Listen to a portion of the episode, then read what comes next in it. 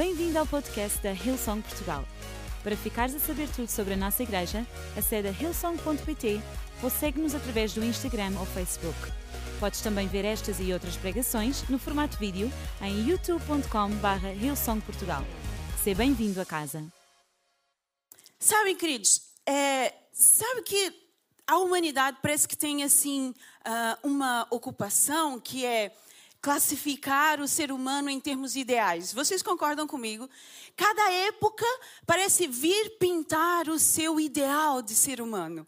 E, por exemplo, um, provavelmente na história da humanidade já houve uma época em que o máximo do ser humano era ser um bom caçador. Não é? O melhor sucedido da sua época era aquele que caçava bem. Bom, ok, mas noutra época, noutra era, Talvez o, o, o, melhor, o sucesso era considerado ser um desbravador, um conquistador, era, era ser um empreendedor, quem sabe. Mas com a supervalorização da razão, o ideal era ser sábio. Hum, nem consigo falar. Um, o ideal era ser sábio, não mais as mãos, não mais a vitalidade, nem o, o, o porte físico, mas a cabeça. Então as coisas vão mudando. Na era vitoriana, nós uh, vimos a valorização do homem moral, a ênfase na moralidade e no comportamento adequado socialmente. Bom, mas a espiritualidade oriental valoriza o homem desapegado, o homem que consegue passar intacto, seja pelo bem, pelo mal, ele consegue manter-se uh, íntegro, porque tudo é temporário. Uh, mas não é só isso. Os filósofos valorizam a razão, os religiosos a santidade, a piedade. Na perspectiva econômica, sucesso é ser rico, sucesso é, é, é ser produtivo e consumidor também. E na categoria da estética, o importante é ser bonito. Os feios, que perdoem, mas bonito importa, não é? Então, Uh, em cada época, o, a humanidade vai classificar o ideal de ser humano, aquele que todos querem imitar, aquele que todos querem repetir o seu padrão, se igualar. E o tempo vai mudando e nós vamos classificando e reclassificando. Eu acredito que o, de, o ideal dos nossos dias é o homem feliz, não é? O homem feliz é o homem que um, provavelmente faz aquilo que gosta, faz aquilo que quer, que posta as fotos mais giras no Instagram, não é? De fazer inveja a todos. É aquilo que é, é, é um, é um pensamento de o ideal é fazer aquilo que eu gosto e afastar-me do que eu não quero, afastar-me daquilo que eu não gosto. A felicidade é o que conta. Até mesmo alguns livros atuais publicados sobre esse tema diz que a nova opressão social é a felicidade, já nem é o dinheiro, já nem é a riqueza, é o homem feliz. E Ser feliz hoje em dia, como eu já disse, é conseguir é, resolver-se, equacionar-se, deixar os seus problemas, desenrascar-se e vir ao de cima a, aquilo que eu sempre quis, aquilo que eu sempre gostei. Em termos práticos, o que é que isso significa? Ah, vamos lá na prática. É, bem, o nosso casamento não está a resultar, então o melhor é cada um seguir o seu rumo, não é? Ser feliz este emprego não é bem aquilo que eu pensava, não é mesmo aquilo que eu idealizava, não é o emprego dos meus sonhos, eu não estou a fazer aquilo que eu gosto, então eu mudo-me.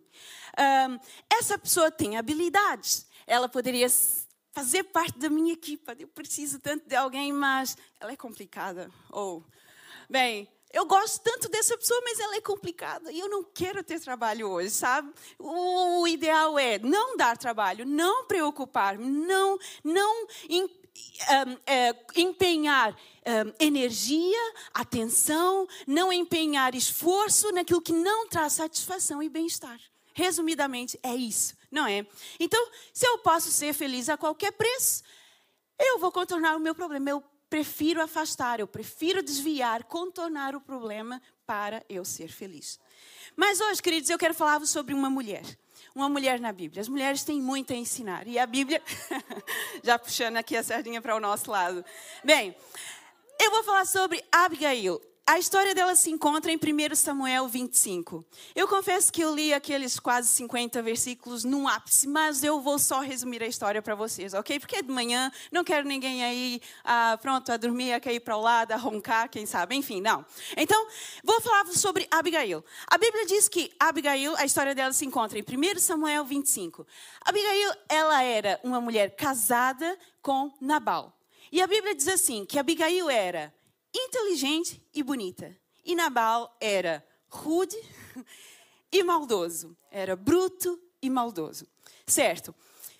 A Bíblia, em 1 Samuel 25, não conta especificamente a história de Abigail, mas a história do rei Davi. E Davi estava numa época em que ele já fora ungido rei por Samuel, ele já havia matado Golias, ele já tinha enfrentado batalhas em, é, por Israel, vencido filisteus, e ele era amado pelo povo e pelas pessoas. Ele era amado. Por ciúmes, Saul tentava matá-lo e ele andava foragido de deserto em deserto. Davi passou anos no deserto a fugir de Saul. Ok, então, quando Davi, nesse instante, 1 Samuel 25, ele está com um exército de homens que se juntaram a ele, um exército leal a Davi, juntou-se a ele e eles estavam acampados no Carmelo. Não é o Monte Carmelo de Elias, mas no Carmelo. E coincidia que era o lugar onde os rebanhos de Nabal, lembram? O homem casado com Abigail, era ali que os rebanhos estavam. E os rebanhos pá, naquela época eu acho que também sofriam do mesmo que nós sofremos hoje. Também eram assaltados, também havia perigo para eles, né? Os pastores e os rebanhos. Então o exército, quando estava ali acampado, era. era hum, agia, tinha, tinha uma boa atitude para com os rebanhos e protegia-os. Protegia-os das caravanas, dos assaltantes, etc, etc. Ok. Há uma época, para quem entende do assunto, que tu cuidas do rebanho, das, do, do, gado, seja o que for, e há uma época em que está na hora de desfrutar daquilo que tu cuidaste e criaste, não é? Então estava na época da tosquia. E sabem, a época da tosquia, segundo a tradição, era uma época em que não se deveria negar nada a ninguém, porque era uma época de abundância. Então, seja quem fosse e pedisse aquilo que tu tens para dar na época da tosquia, a tradição dizia que deveria ser dado, dado. Então o que que Davi faz? Davi vai até, envia mensageiros a Nabal e diz assim: Olha, eu sei que vocês estão aí no churrasco e eu, pá, nós temos sido bom para vocês, portanto, sejam generosos também para nós e deem a quantidade que vocês quiserem, a quantidade que desejar de um, provisão para nós, de mantimento para nós. E o Nabal, como era bruto, disse assim: Mas quem é que Davi pensa que é? eu nem sei quem é Davi. Eu não sei quem é Davi. Quer dizer, há, tanta, há tanto malandro hoje em dia por aqui nas redondezas, e eu vou tirar do meu sustento, daquilo que é meu, para dar a alguém que eu nem sequer conheço. Então Davi foi rude, Davi não, Nabal foi rude, enviou uma mensagem a bruta, a Nabal. Então, Davi, Davi naquela hora incendiou-se de ira. Sabe, ele sentiu-se ofendido, desprezado, desrespeitado. E Davi disse assim: Olha, não vai ficar um indivíduo, um vira-lata de Nabal não vai sobrar nessa casa hoje. Então Davi envia um exército, ele mesmo vai com a sua espada, com 400 homens, com fome, com sede, com raiva e com espada, com o compromisso de não deixar ninguém vivo para contar a história. Pronto. Entretanto, um dos mensageiros, um dos pastores de Nabal vai acorrer a quem? A Nabal? Não. Ele vai a Abigail e diz assim: Dona, o tonto do seu marido se meteu com a pessoa errada. Vem aí, dona, um exército com fome, com sede, com espada e com raiva e vai vai vai acabar com a nossa raça, vai acabar com todo mundo. Sabe? O teu marido é intratável, por favor, faça alguma coisa. Vejam só. Bem, eu não sei o que eu faria no lugar de Abigail, mas ela foi sábia e rápida, juntou o máximo de churrasco que ela conseguiu, juntou o máximo de pão, de provisão, de presentes, e disse assim: Eu envio os presentes primeiro, eu também enviaria nesse caso, os primeiros presentes, e depois ela foi ter com esse exército, foi ter com Davi. Sabem, queridos, Ela, quando chega diante de Davi, a primeira coisa que ela faz, ela ajoelha, se prostra-se mesmo em terra, em chão, humilha-se, numa posição de humilhação e diz assim: me perdoa, Senhor, meu Senhor. Toda a gente é o Senhor dela. Meu Senhor, me perdoa, me desculpa, porque a culpa é minha. A culpa é minha. Eu deixei o Nabal solto e olha o que, que ele fez. Eu deixei Nabal sozinho um momento e olha o que ele fez. Não é? Vê lá. Pronto. A culpa é minha. E, e ela diz assim: Olha, mas livra-te, hoje é dia de paz, não vamos deixar que o mal entre nessa história, sabe? Porque o Senhor vai ser rei. O Senhor, olha, não, não se preocupe, olha, eu já estou aqui, receba a minha dádiva, alimente o seu exército e poupe-se da vingança, porque a vingança pertence ao Senhor. Mas eu quero ler para vocês exatamente o que ela disse, porque eu achei brilhante. Então, Abigail, o que ela diz é, é nos versículos 28 a 31. Ela diz assim: Perdoe a minha audácia, mas sei que o Eterno está a preparar ao meu Senhor para o meu Senhor um governo íntegro e estável. O meu Senhor luta as guerras do eterno. Enquanto viver, nenhum mal sucederá a você. Quando o eterno realizar todo o bem que prometeu ao meu Senhor e o estabelecer como príncipe de Israel, não haverá em seu coração o peso de um crime de vingança. E quando o Eterno tiver feito o bem ao meu Senhor, lembre-se de mim.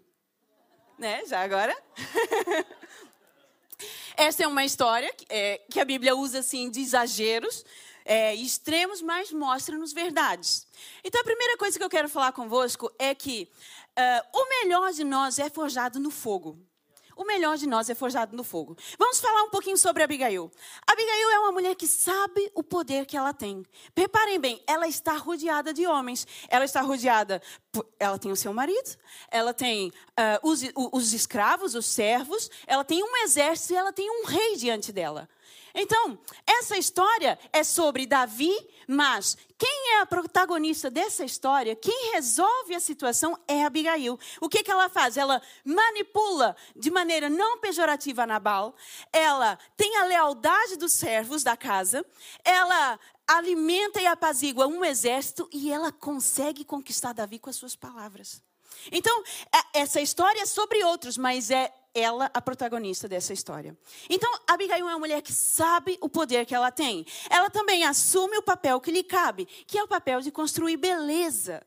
É, queridos, essa situação é horrível, vocês não acham? Quer dizer, Abigail já é casada com Nabal e depois vinha desgraça sobre a casa dela. É horrível. Mas sabe o que ela faz? Ela, ela diz assim: bem, sou eu que estou aqui. Eu é que tenho a percepção das coisas. Eu é que vou resolver. Então ela toma a responsabilidade para si, ela assume o papel que lhe cabe e ela resolve a situação e é como se ela voltasse para casa e dissesse assim: pessoal, tranquilos, está tudo resolvido, acalmem-se, podemos voltar à nossa vida normal. É uma mulher que puxa a responsabilidade que tem para si. Abigail também ela tem bom senso e tem sabedoria. Reparem que é com ela que os criados vão ter e não é com Nabal, é com ela. Eles sabem com quem ela precisa, com quem eles podem contar. É com Nabal? Não, com Nabal ninguém pode contar. Então eles contam com Abigail. E no versículo 23 a 25 ela diz: A culpa é minha, eu fiquei desatenta e o Nabal já fez as suas. E ela sabe que é ela naquela casa que tem sabedoria e tem bom senso. Abigail, Abigail também sabe quem é, é, é ela sabe, é, ela tem senso de valor. O que, que ela faz? Ela averigua a situação e sabe onde pode perder e onde vale ganhar. O que, que ela faz? Ela poderia aproveitar, porque naquela época, deixa só que diga, eh, Davi provavelmente iria matar todos do sexo masculino. Certo? Ela sobreviveria. Então ela podia aproveitar e dizer assim: Hum, é a provisão de Deus. é Deus a livrar-me do Nabal. Eu orei tanto por esse dia e hoje chegou o dia do, do livramento. Mas, queridos, mas, Nabal morreria sim, mas morreria muita gente inocente. Não é? Então, ela pensa, bem, ok, eu, eu, eu, ganharia né, com Nabal, mas eu perco por outro lado. Ok? Eu vou ter que dar muito daquilo que eu tenho, eu tenho que dar do meu sustento, mas eu vou evitar uma tragédia. Então ela tem senso de valor. A Abigail é fantástica, ela tem atitude, ela é proativa, ela sabe o que vale a pena perder e sabe o que, ela, o que vale a pena ganhar. Ela sabe o que pode ser sacrificado e aquilo que não pode ser sacrificado. Então uma mulher com essas características, ela não é uma vítima. Apesar de Nabal ela não é uma vítima. Ela seria uma vítima se ela decidisse estar acomodada debaixo da estupidez de Nabal, mas ela decide não ser uma vítima. Sabe o que, que acontece? Ab Abigail provavelmente ela não decidiu escolher, é, é, ela não decidiu, ela não escolheu Nabal para ser o seu marido.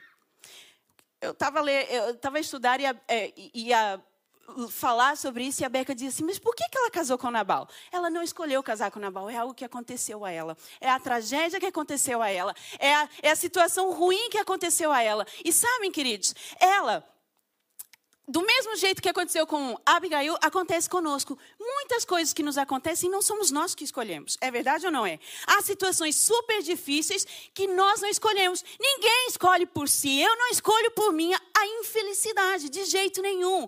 Não, a infelicidade acontece quando é resultado de uma força maior, de uma força exterior. É a ação do outro sobre mim. É o resultado das circunstâncias adversas. É do descuido, é da má intenção, é do ódio de outros sobre mim. E eu posso ser uma vítima. Mas, será que Abigail se sentia assim? Será que nós também podemos nos sentir vítimas? Quem aqui já se sentiu vítima de algo? Não é? Talvez a gente pode dizer assim: olha, eu não escolhi isto. Eu não escolhi ter um filho com dificuldades. Eu não escolhi ter um filho problemático. Eu não escolhi ter um filho tóxico dependente. Eu não escolhi nascer nessa família. Eu não escolhi estes pais. Eu não escolhi essa família com estes pais. Talvez nós podemos dizer: olha, eu também não escolhi ser abandonado não escolhi ser maltratado.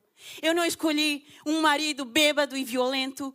Eu não, o marido escolhemos, mas talvez ele não sabíamos que ele era nem bêbado nem violento, não é? O marido escolhemos. Uh, eu não escolhi a doença, eu não escolhi, eu não quis, eu não desejei que a, que a morte, a doença, o desemprego viessem bater na minha porta. Eu não escolhi a escassez para mim, eu não escolhi nada disso. E eu posso ser uma vítima. Ninguém escolhe infelicidade, queridos. Ninguém escolhe. Eu também não tenho alegria nas batalhas que eu travei. Mas os sofrimentos que nós passamos, as batalhas, isso não traz alegria. Eu não tenho alegria nisso.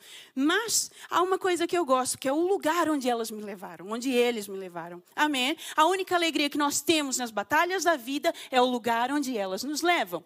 Então, Abigail não se queixou contra o céu. E quem sabe, será que Nabal não foi instrumento de Deus na vida de Abigail para ela ser a mulher que ela era?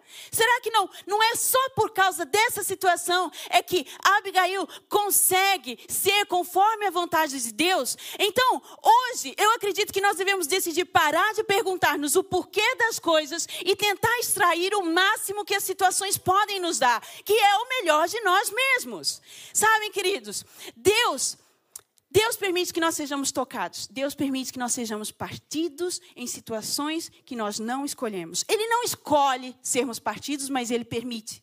Amém?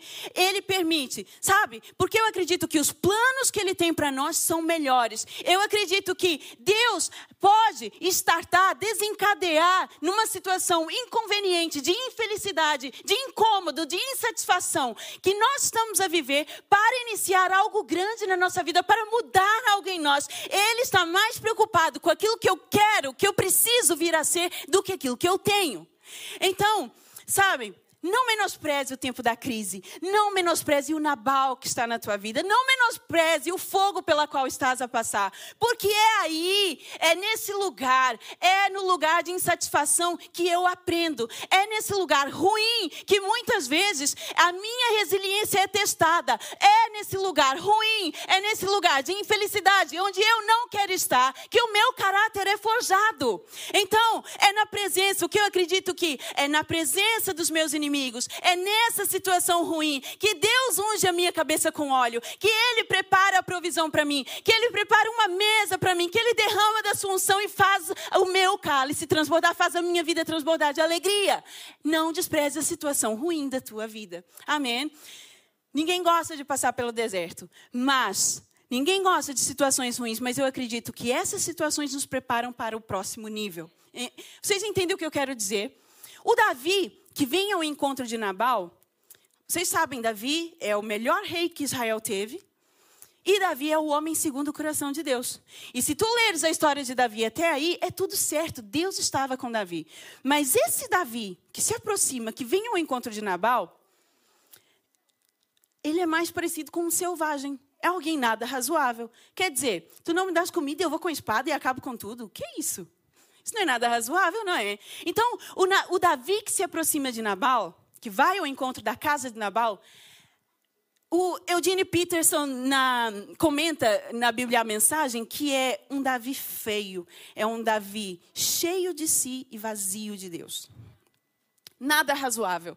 É esse Davi que vai ao encontro de Nabal. E quando ele encontra Abigail pelo caminho, ele é transformado. E eu fico a pensar: Abigail provavelmente só soube lidar com Davi porque ela passou íntegra e vitoriosa no teste de Nabal.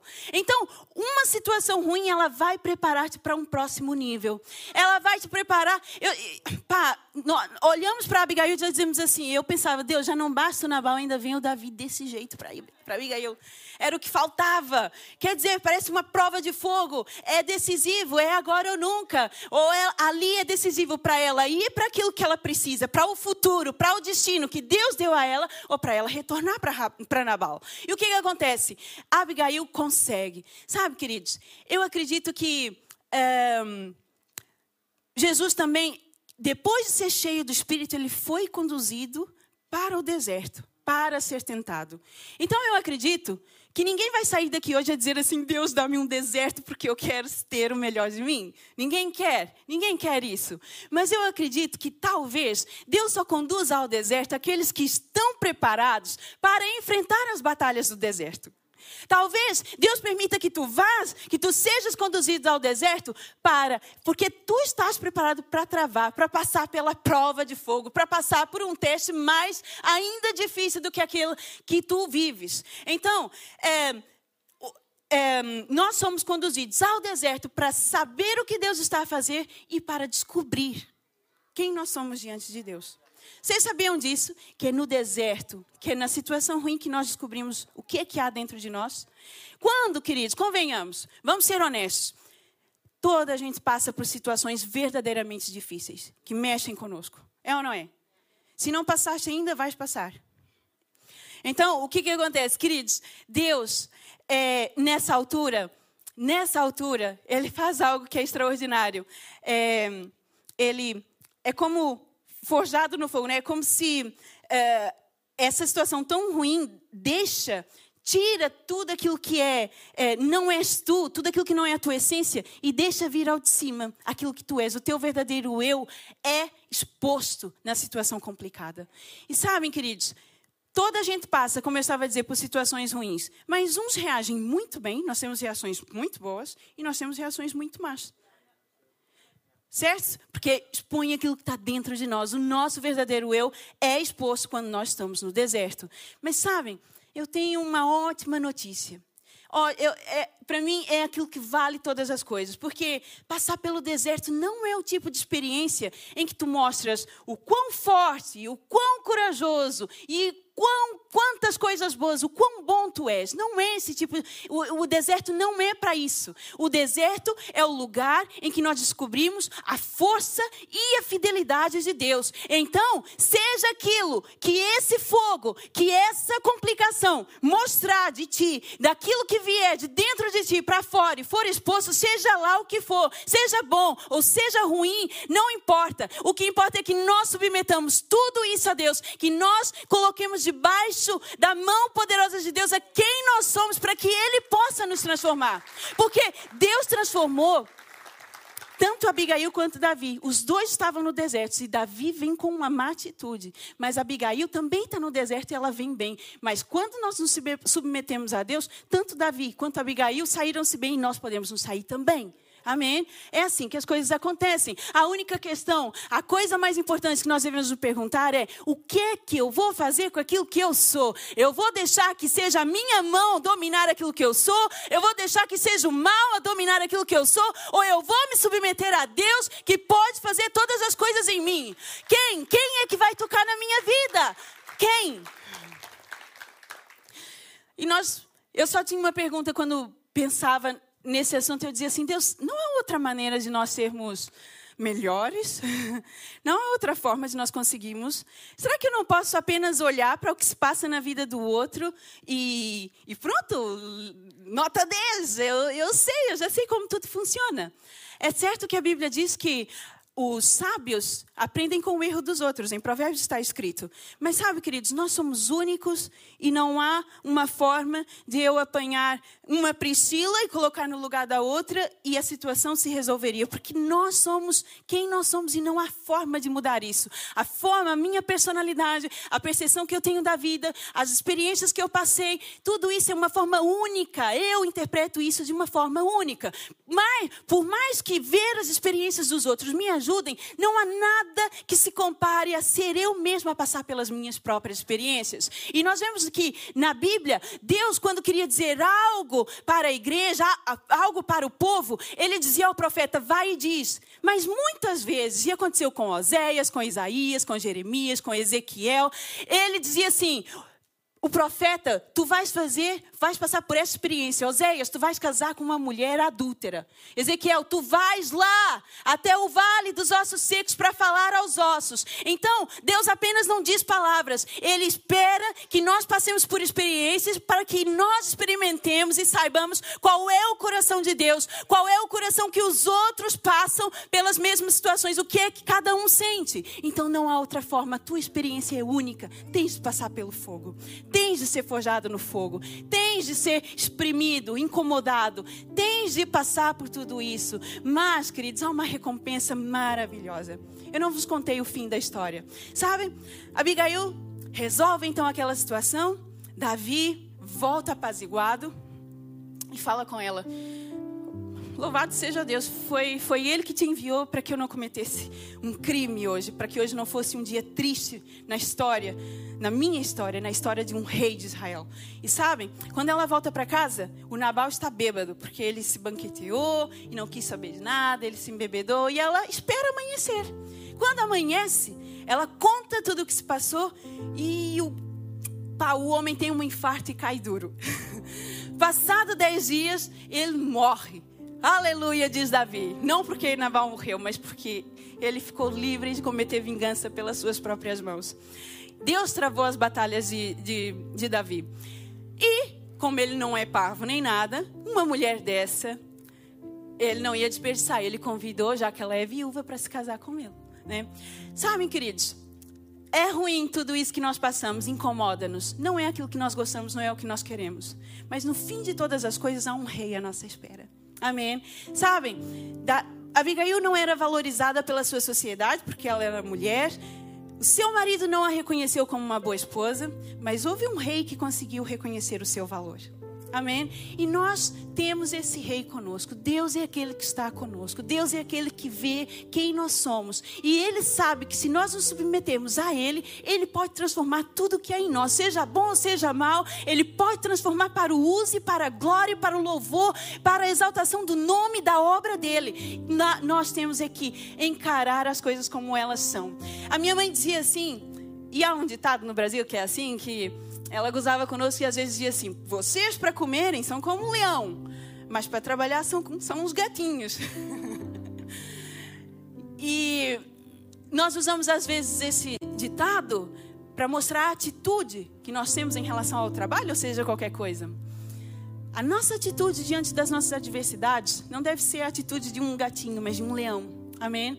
Então, quando a adversidade bater a tua porta, quando a infelicidade, quando a tentação bater a tua porta, vista-se de coragem, faz cara de leão, enfrenta a adversidade cara a cara, enfrenta, fica de frente com ela, porque o Deus que te, sabe, o Deus que é o teu Deus, o nosso Deus que te chamou, que te escolheu, se Ele te permite passar por isso, acredita, queridos, Ele não permite para que nós morramos, Ele não permite essas situações para que nós pereçamos, mas o que Ele quer é que nós enfrentemos as coisas. E se Ele não remover a nossa situação difícil, o nosso problema, se Ele não remover a adversidade que nós enfrentamos, Ele vai fortalecer cada músculo da nossa fé para que nós passemos e tenhamos a vitória e sejamos melhores, muito melhores do que aquilo que nós somos. A palavra de Deus diz assim, em 1 Coríntios 10, 13: nenhuma tentação, nenhum teste que surge no caminho de vocês é maior que o enfrentado por outros. Tudo que vocês precisam lembrar é que Deus não deixará que fracassem. Deus não deixará que fracassem. Ele nunca permitirá que sejam pressionados além do limite, mas Ele estará sempre com vocês para ajudá-los a vencer a tentação. E eu acredito que quando a palavra de Deus diz que nós somos mais que vencedores, Deus vai ter o prazer de abençoar a tua vida e dar-te a vitória que tu precisas. Mas, mais que vitória, é quem tu serás no fim deste processo. Amém? Mais que vencedores, é mais que vitória, é quem nós somos, é quem Deus forjou, quem o resultado que aconteceu no meio de todo esse fogo, de toda essa intensidade, de tanta pressão, é o que resultou. E Deus está à espera que nós sejamos assim. Eu quero que toda a gente fique de pé nessa manhã.